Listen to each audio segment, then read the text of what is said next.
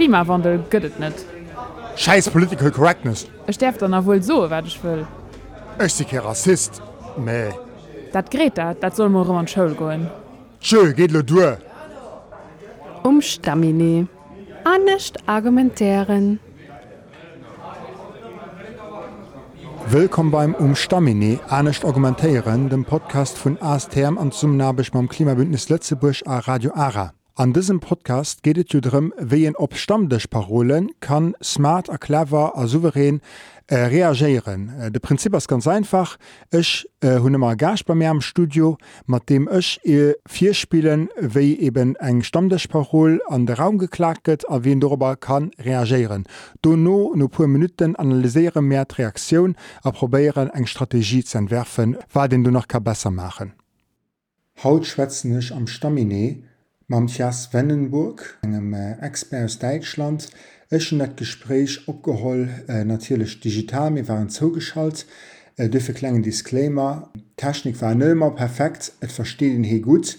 Trotzdem mit Ginheinz du so äh, Gereicher zwischendurch dat Leiit um Headset, den he benutzt huet. Ich probiert rauszuschneiden. Ich hoffe trotzdem, dass, ich, er statt Gespräch Spaß mischt.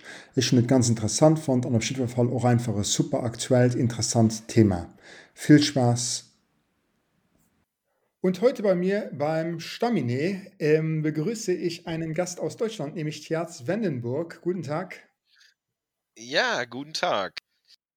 Äh, Sie sind Autor des Buches äh, Der Kies muss weg. Also Sie sind ein äh, entschiedener Gegner der berühmten Schottergärten in unseren Gärten, die sich immer mehr breit gemacht Ich haben. verweigere mich vor allem dem Ausdruck Gärten im Bezug zu Schotter. ich nenne das Steinschüttungen. Sie sind sehr auf Krawall gebürstet. Das ist sehr gut für unser Format. Das eignet sich sehr gut. Und äh, Sie sind natürlich auch äh, seit langem äh, aktiv äh, als äh, Naturschützer, äh, sind äh, Herausgeber mehrerer Zeitschriften. Genau.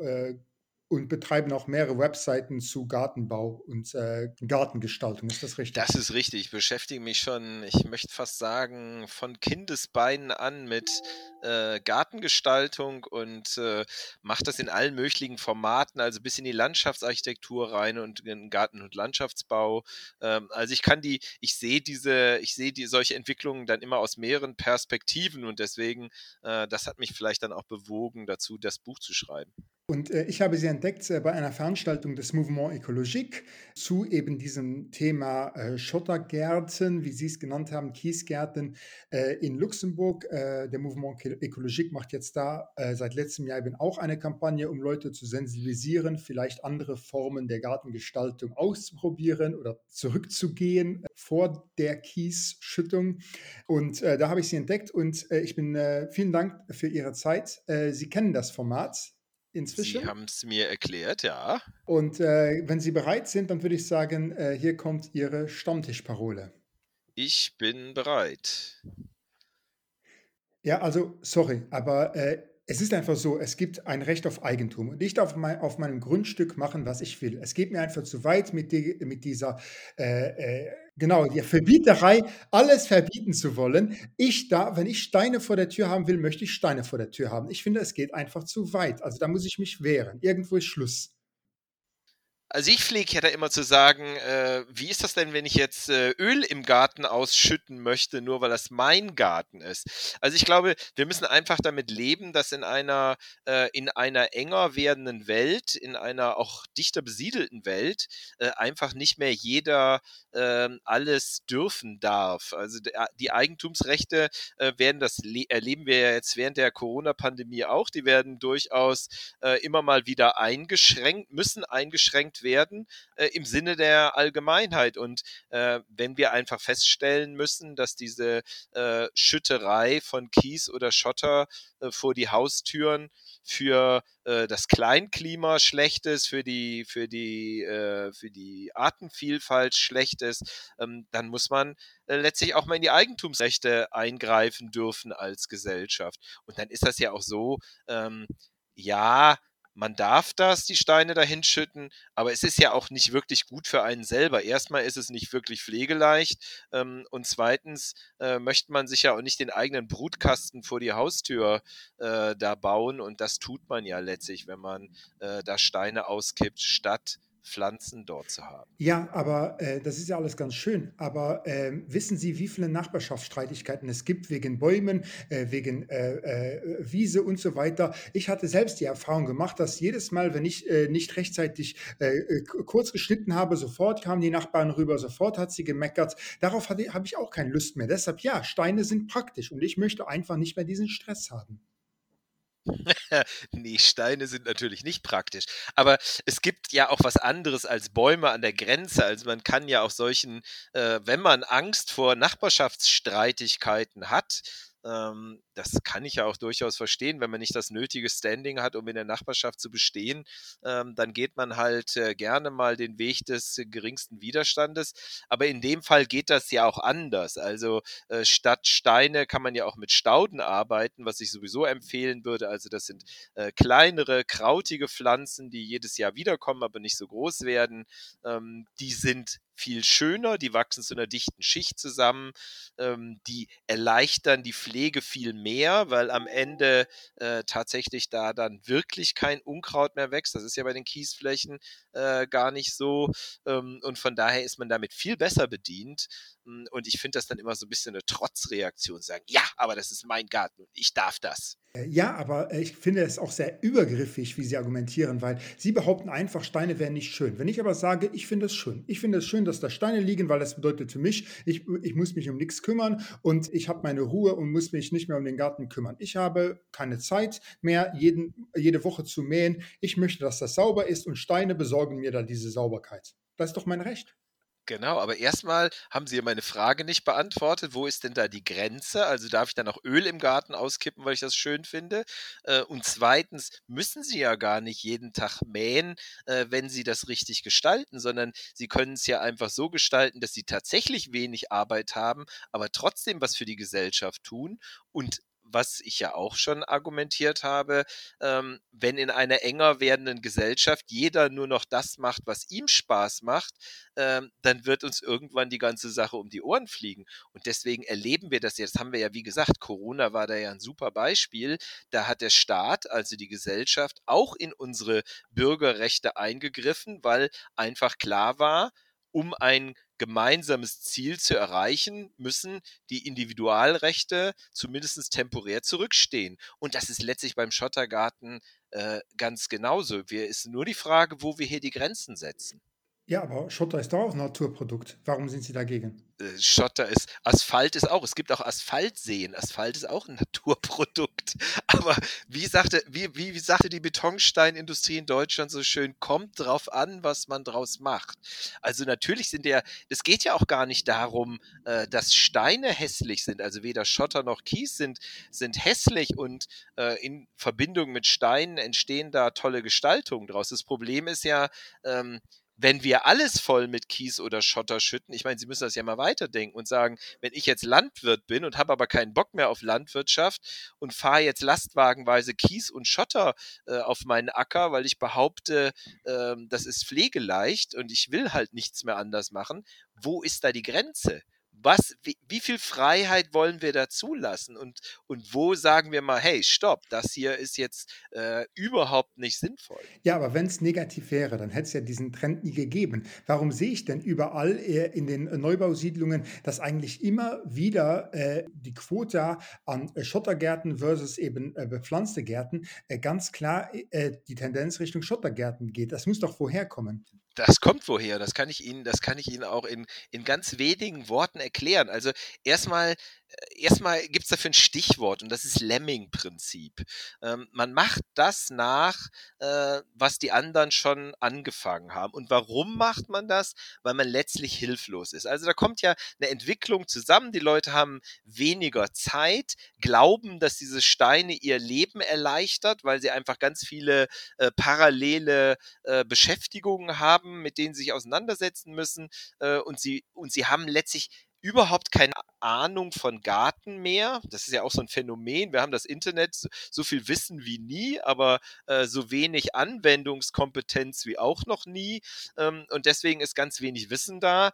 Ähm, und weil die Leute ja letztlich Angst haben, dass ihnen da was über den Kopf wächst, was sie, äh, was sie irgendwie nicht beherrschen können, glauben sie, sie können sich dieser Angst entledigen ähm, und den Garten mit Steinen vollkippen. Und das ist natürlich ein Trugschluss und wir sollten deswegen uns nicht immer im Kreis drehen und sagen, ja, das ist aber mein Recht, sondern vielleicht fragen wir uns ja auch mal, ist das denn auch für mich selber sinnvoll oder sollten wir es nicht einfach auch im eigenen Interesse anders machen?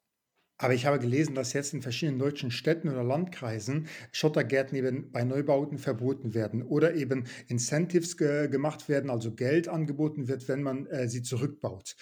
Das ist doch ein Eingriff in die Freiheit und vor allem, das ist doch auch also man muss doch auch den Leuten dann Alternativen anbieten. Man kann nicht einfach nur sagen, ich verbiete das. Man muss auch sagen, wie, wenn, man muss doch die Bedürfnisse der Menschen kennen und diese auch respektieren und was anbieten.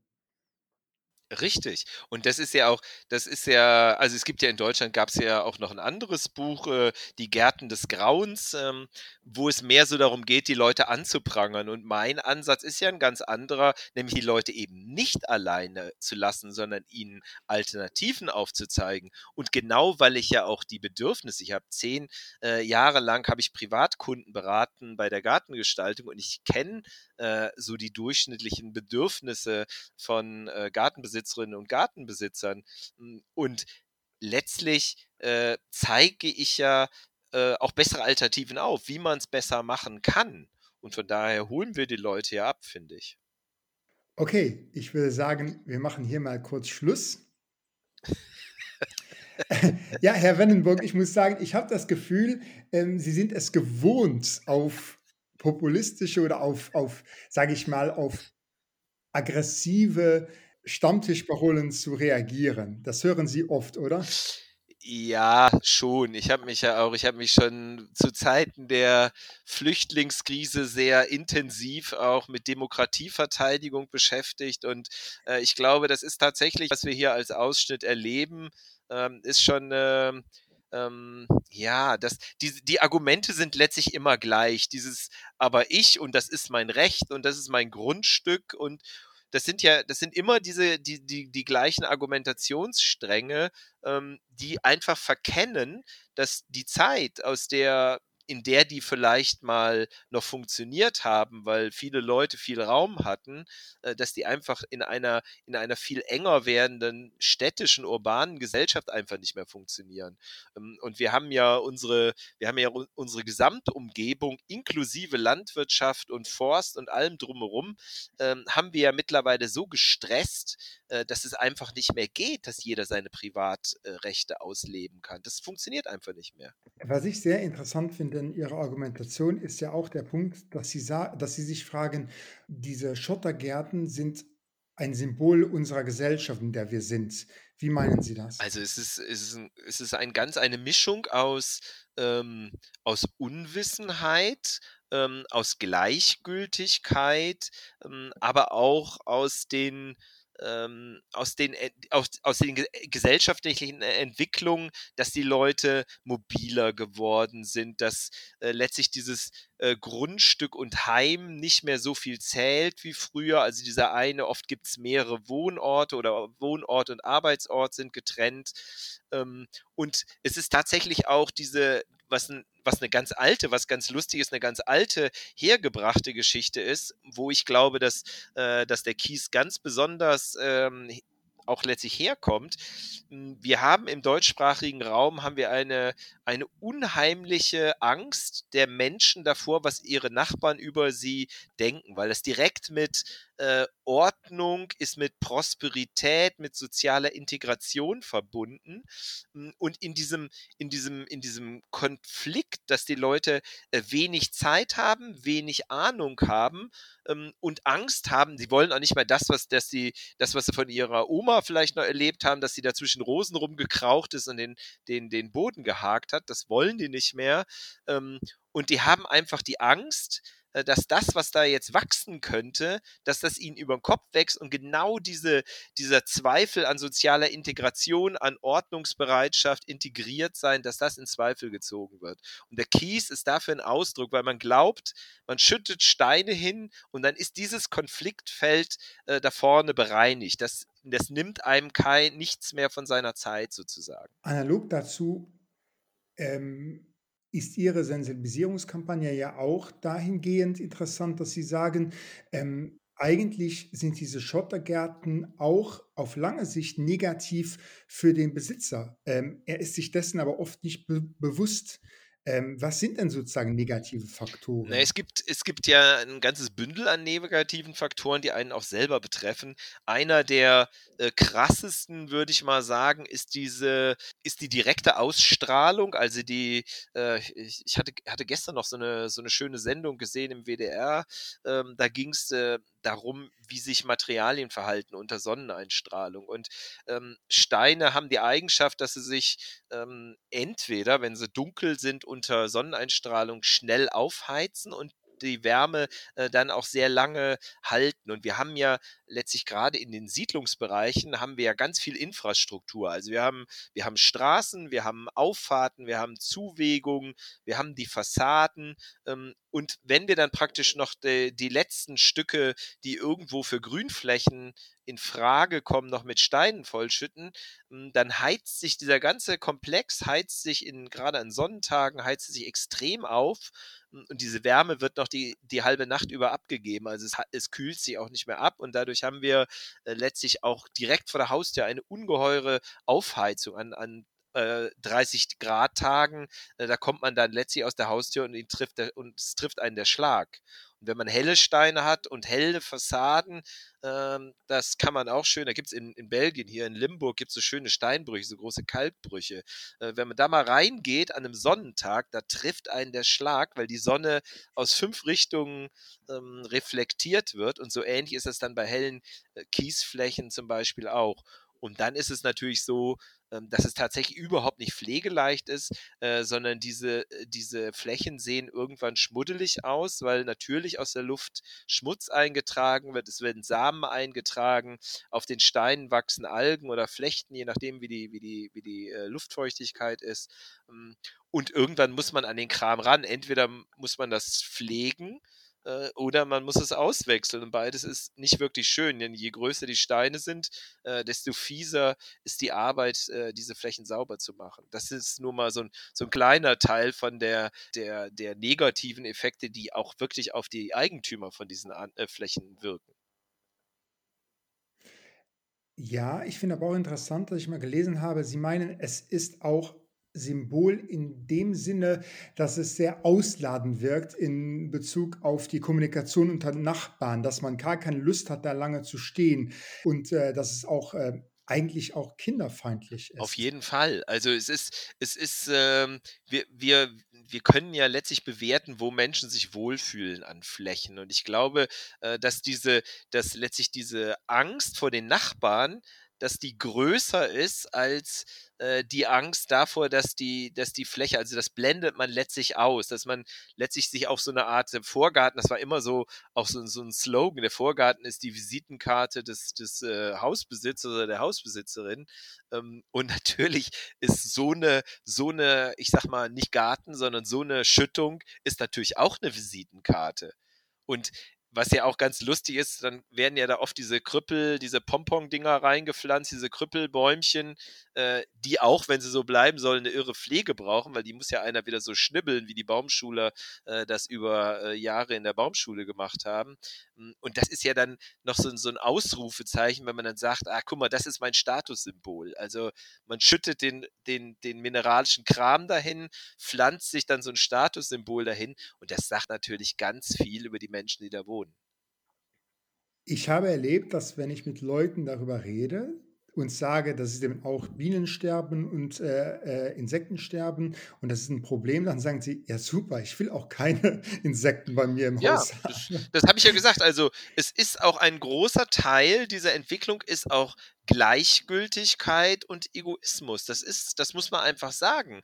Man sagt, ähm, mir ist das eigentlich ist das, was da hinten passiert, ist mir total wurscht. Mir geht es jetzt erstmal nur um meinen Bereich und ich möchte keine Fassadenbegrünung, weil dann habe ich vielleicht Spinnen im Haus oder tatsächlich äh, Bienen.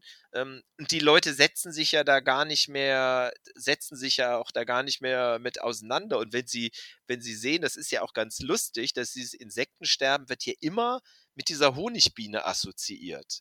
Also auch die Umweltverbände nutzen die Honigbiene ähm, als, als äh, Icon sozusagen, weil sie genau wissen, die Honigbiene, die ist, äh, die ist, die bringt den Honig, die ist sympathisch und akzeptiert. Die anderen, die zeigen keine Schwebefliegen und schon gar keine Weberknechte oder Bremsen oder sonst irgendwas, sondern immer Honigbienen. Und das ist natürlich auch, das ist, das sind alles Bilder unserer Gesellschaft. Es ist eine äh, Gesellschaft, die hedonistisch ist, die äh, sich weitgehend mit sich selbst beschäftigt, die sich unterhält, äh, die zwar ein unheimlich hohes Erregungspotenzial hat, wenn, wenn Wale sterben und wenn irgendwo der Regenwald brennt, aber äh, sich dafür langfristig sein Leben zu ändern, äh, das wollen die meisten dann doch lieber nicht. Ich habe eigentlich vergessen zu fragen, was Sie eigentlich genau überhaupt meinen mit Schottergärten, Kiesgärten. Was ist der, der Unterschied? Und für uns als ASTM, also eine NGO, die, im, die für die Solidarität mit dem globalen Süden einsteht, ist ja besonders wichtig. Äh, hat das eigentlich auch eine Auswirkung auf äh, globale Zusammenhänge, globale Zusammenhänge, äh, wenn wir unsere Gärten hier mit Kies vollschütten? Naja, also erstmal um die um den ersten Teil der der der Frage zu beantworten. Ich meine, Sie wissen ja, alles hängt mit allem zusammen, aber, äh, letztlich, ähm, um um den ersten Teil der Frage zu beantworten, also das, was wir da sehen, sind ja keine Gärten. Also das sind äh, das sind tatsächlich geschotterte oder gekieste Flächen, äh, die in erster Linie dazu dienen, vor vorgeblich keine, äh, Arbeit zu machen. Äh, ich wehre mich dagegen, dass das Gärten sind, weil ähm, das ist so ein bisschen die Gefahr dabei, dass ähm, auch sinnvolle Gestaltung äh, unter die Räder kommt. Also man kann zum Beispiel ein Kiesgarten ist per se ein mit unterschiedlichen äh, Kiesfraktionen gestalteter Garten, äh, meistens mit einer hohen Dynamik, also mit Pflanzen, die sich, äh, die hier mal verschwinden und wiederkommen und ihren Platz wechseln ähm, also die sich aussamen. Ähm, und Pflanzen, die, äh, die sehr, ich sag mal, temperatur-, hitzeresistent sind.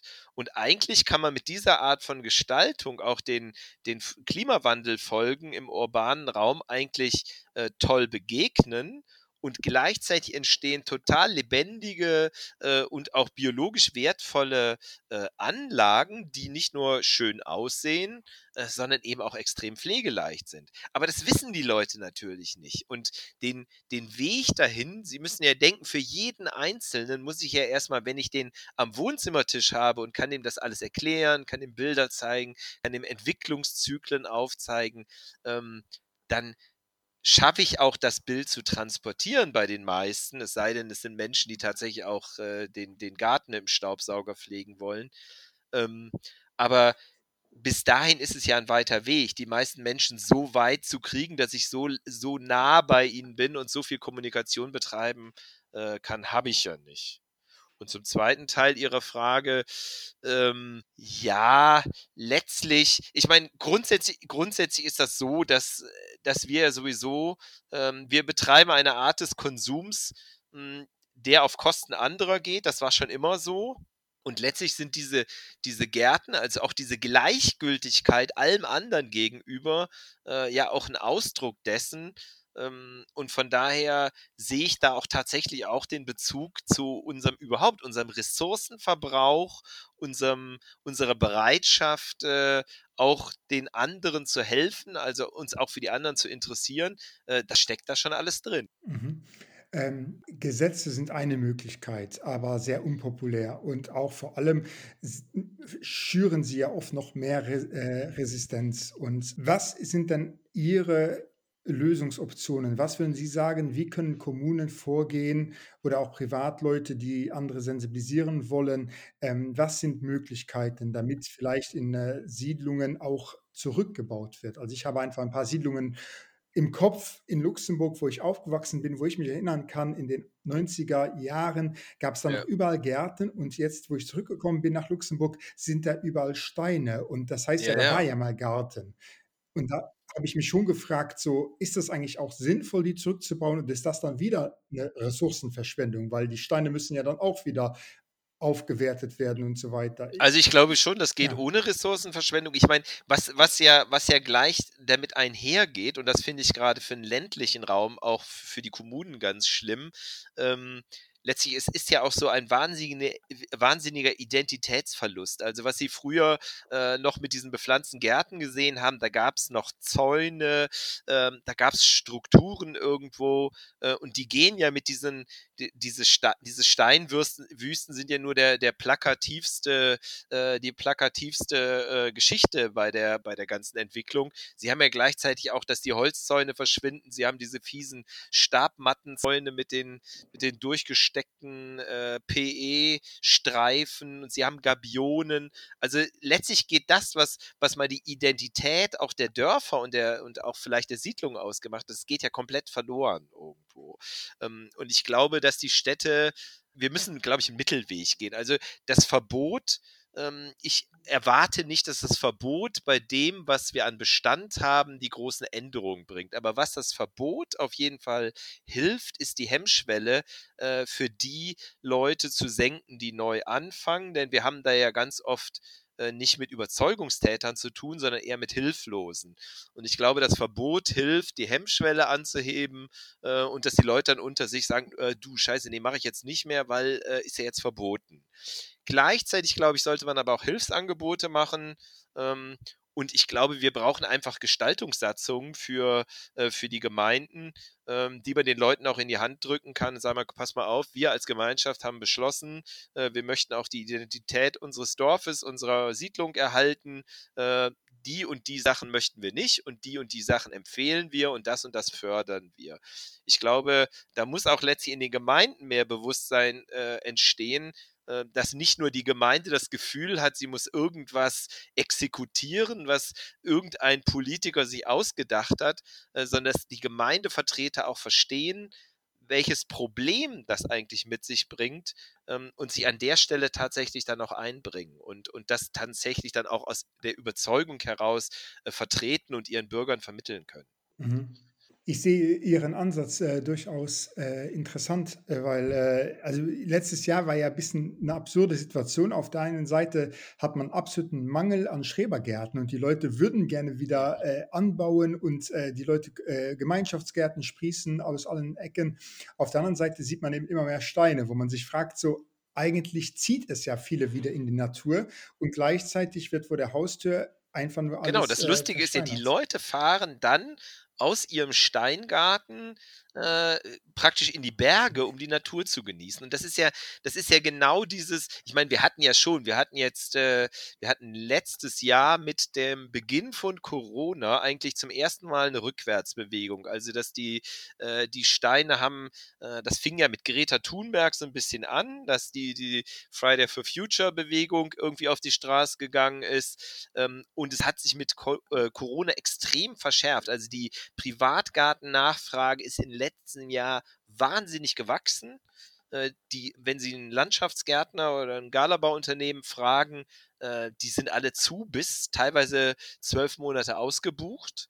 Ähm, also der, wir haben jetzt, glaube ich, eine gegenläufige Entwicklung, dass viele Leute sehen, boah, äh, das tangiert mich schon irgendwo, dass da was, was man damit alles auch machen kann. Die Leute haben sich ja in den letzten Monaten auch damit auseinandergesetzt, vielleicht teilweise zum ersten Mal. Die haben zum ersten Mal einen Spaten in die Hand genommen und gemerkt, boah, das ist ja befriedigend. Und das ist auch, glaube ich, ich glaube, wir müssen, wir müssen, wir müssen, wenn wir vorankommen wollen, müssen wir, glaube ich, in allererster Linie Vorurteile abbauen. Also wir müssen, glaube ich, die, diese, diese Angst, äh, wir müssen neue Ordnungsvorstellungen etablieren wir müssen die Angst abbauen vor den Nachbarn, also dieses, ich muss diesen alten Ordnungsvorstellungen gerecht werden und wir müssen diesem Gartenarbeit einen neuen Sinn geben. Nein, Gartenarbeit heißt nicht Unkraut jäten, sondern Gartenarbeit ist, ist eigentlich eine entschleunigende, äh, hochmeditative Beschäftigung, äh, die eigentlich den Leuten tatsächlich das gibt, was ihnen heute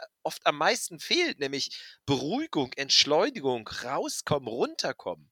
Und ich glaube, das müssen wir viel mehr in den Vordergrund stellen, äh, auch für, für das Marketing. Ich bin sowieso davon überzeugt, dass wir auch Naturschutz müssen wir ganz anders betreiben. Also es muss viel mehr Erklärmodus, Mitmachmodus zeigen, äh, eigene Vorteile aufzeigen. Ähm, das müssen wir alles viel mehr in den Vordergrund stellen. Diese, die, von daher bin ich auch kein äh, Fan davon, alles zu verbieten. Ähm, aber wir kommen gleichzeitig natürlich auch nicht. Ähm, ich nenne das immer bei uns, weil unsere, unser Magazin, unser, unser Flaggschiff im Galabau heißt, äh, heißt äh, Dega, ähm, Abkürzung von Deutscher Gartenbau. Und ich nenne das immer guter Deger, böser Deger, also Good Cop, Bad Cop. Ähm, wir können auf der einen Seite müssen wir verbieten, um Regeln aufzustellen, aber auf der anderen Seite müssen wir die Leute auch abholen und ihnen Hilfestellung bieten. Ich glaube, das muss so ein, so ein guter Mix sein. Mhm. Ja, äh, vielen Dank auf jeden Fall. Äh, sehr lehrreich und äh, ich äh, denke, die, die Argumente sind ja sehr überzeugend und äh, wie Sie sagen, wahrscheinlich ist es auch eine gewisse äh, Sache der, der, der Sensibilisierung und auch wieder der Neuerlernung vom äh, Kontakt mit der Natur. Und äh, da sind wir vielleicht dann doch in den letzten Monaten ein bisschen weiter. Ich hoffe, es ist nachhaltig. Also ich glaube, dass ja, dass viele Leute, ich meine, wir haben jetzt auch ganz viele Leute, die Burnout haben, die unter dieser Homeoffice-Situation leiden. Ähm, und ich glaube, ähm, wir, wir haben da was anzubieten. Ich glaube, wir müssen die Leute tatsächlich äh, da mit der Nase drauf stoßen und das ist teilweise wirklich ein weiter Weg. Ich erlebe das immer wieder in der Beratung.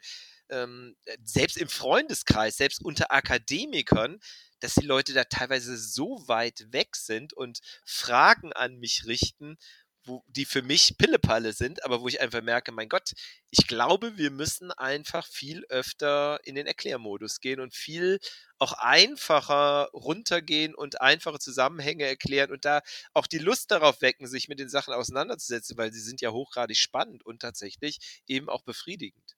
Auf jeden Fall vielen Dank und äh, vielleicht äh, kommen Sie noch mal nach Luxemburg für einen äh, Vortrag in Live. ja, warum nicht?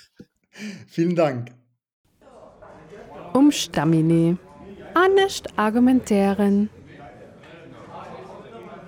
Dëst wart fir dëse Mound vu Mengegerseits. Anecht argumentéiere get produzéiert vun ASTM an Summenabeg mat Radio Ara an dem Klimabündnis Lettzebusch. Des Sendung baséiert op der Idee Klimaartikulieren vum Klimabündnis Eisterreich finanzéiert vum Eisterreichschen Ömweltminister. Klimabündnis Lettzebusch huet bes Idee ënner dem Titel „Klimaargumentieren ëmgesat. Dir kennt die aktuell vollech um Stamine auch immer op der Website Radio Lara Lole Leiusren an Roflöden. Dir fand als auch op Spotify an andere gängige Podcatcherin. Hanna lost als auch gern eng Bewertung. ASTM fand ihr auch op Facebook an Instagram an natürlich an astm.lu. Frohen a Kommentaren zu aktueller Sendung könnt ihr gerne richten und podcast@astm.lu. Mein Nummer Cedric Reichel, Merci für nur Lausren, a bis die nächste Käier. An Denkrunner, Think Global, Act Local.